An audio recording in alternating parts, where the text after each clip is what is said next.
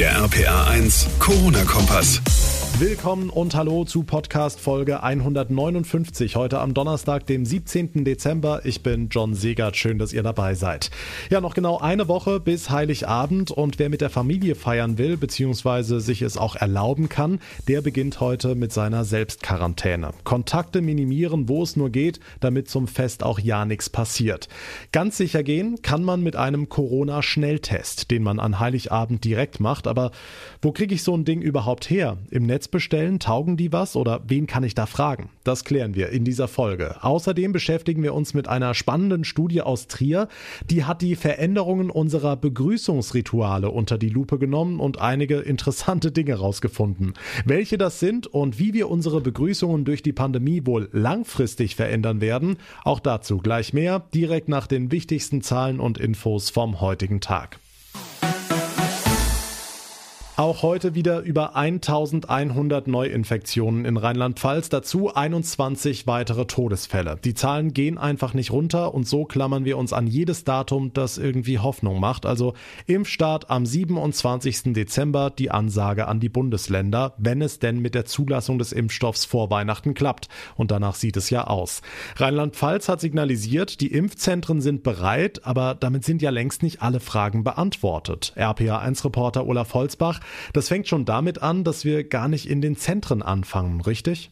Richtig. Der 27. gilt, wenn er gilt, für die mobilen Impfteams, die bei denen anfangen, die nicht so gut weg können. In diesem Bereich der Älteren, der chronisch Kranken und der Mitarbeiterinnen und Mitarbeiter in der Pflege, das sind sicherlich die, die als allererstes geimpft werden müssen. Dass man sich zunächst auf die vulnerablen Gruppen konzentriert, auf die mit den Vorerkrankungen. Und hier erwarten wir eben vom Bund dann auch eine Festlegung. Das ist am Anfang das Allerwichtigste. Die rheinland-pfälzische Gesundheitsministerin Sabine Betzing-Lichtentäler. Die Priorisierung will der Bund morgen morgen endgültig festlegen, aber wie diese mobilen Teams aussehen, wie viele es sind, wer sie losschickt, alles noch offen. Hm, am Vormittag gab es noch eine Videoschalte der Bundeskanzlerin nach Mainz mit BioNTech. Vielleicht doch wegen letzter Fragezeichen hinter dem Impfstoff?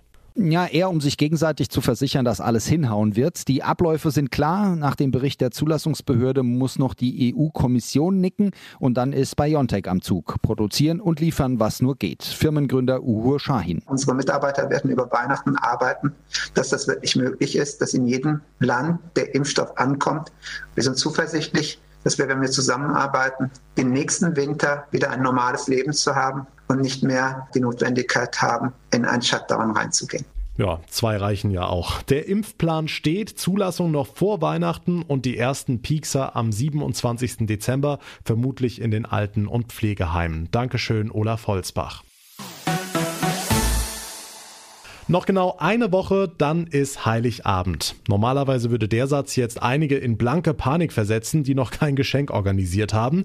In diesem Jahr ist das alles ein bisschen anders. Heute steht im Vordergrund, mit wem ich die Feiertage überhaupt verbringen darf. Der engste Familienkreis ist erlaubt. Vorher sollen wir uns, wenn möglich, eine Woche in Selbstquarantäne begeben, aber viele müssen eben bis kurz vor Heiligabend noch arbeiten. RPA1 Infochef Jens Baumgart, um auf Nummer sicher zu gehen, kann man sicher einen Corona Corona-Schnelltest holen. Aber wo bekomme ich die denn her?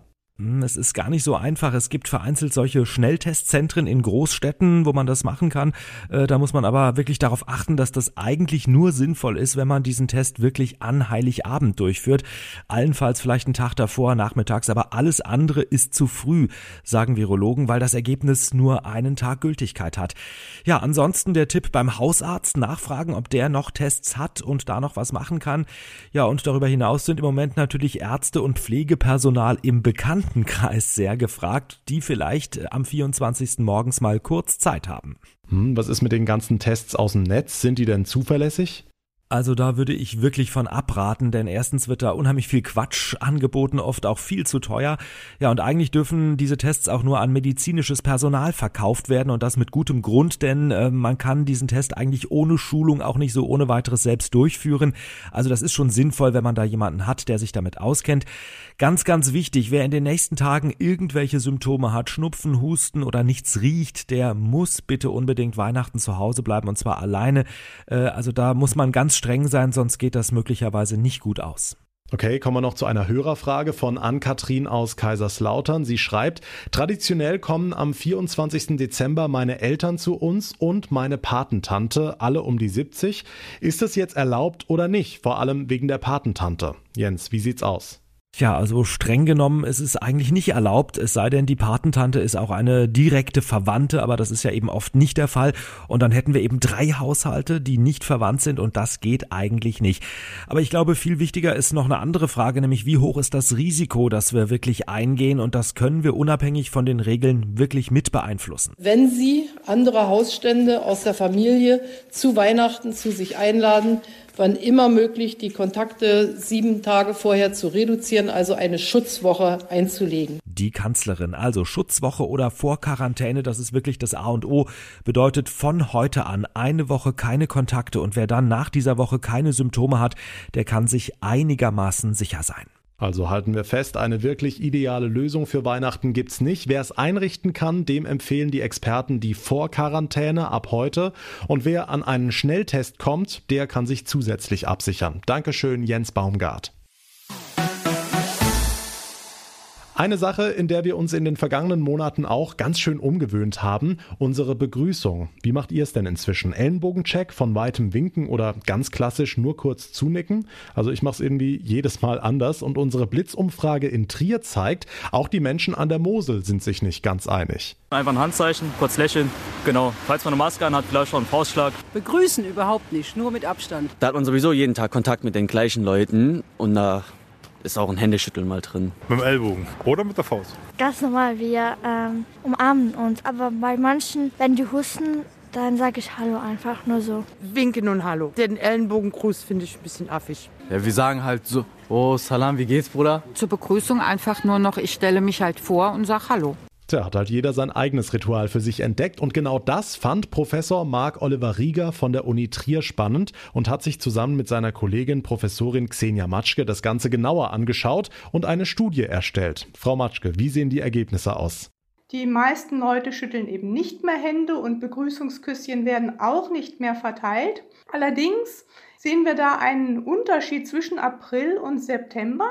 Im April waren es noch mal deutlich mehr Leute, die gar nicht mehr Hände geschüttelt haben. Das ist im September schon lockerer geworden. Aber eine zweite Sache, die wir auch gefunden haben, ist, dass tatsächlich im Vergleich zum April, im September noch mehr Leute, also deutlich mehr als die Hälfte, sagen, sie würden auch weiterhin nach Corona ihre Begrüßungsart ändern, dass man also tendenziell dann eben weniger Hände schüttelt. Okay, Herr Rieger, wenn man jetzt über Monate so auf Abstand ist und sich nicht mehr wie früher begrüßt, das macht ja was mit einem. Legt man dann nach der Pandemie einfach einen Schalter um und die Leute sind wie vor Corona zueinander? Was sagt Ihre Studie dazu? Ich gehe davon aus, dass sich unser Verhalten langfristig ändern wird durch diese Pandemie.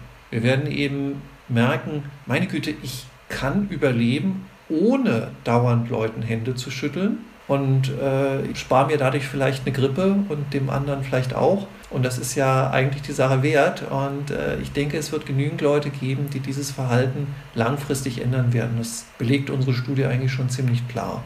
Also könnte es passieren, dass das Händeschütteln durch Corona vielleicht irgendwann ganz ausstirbt?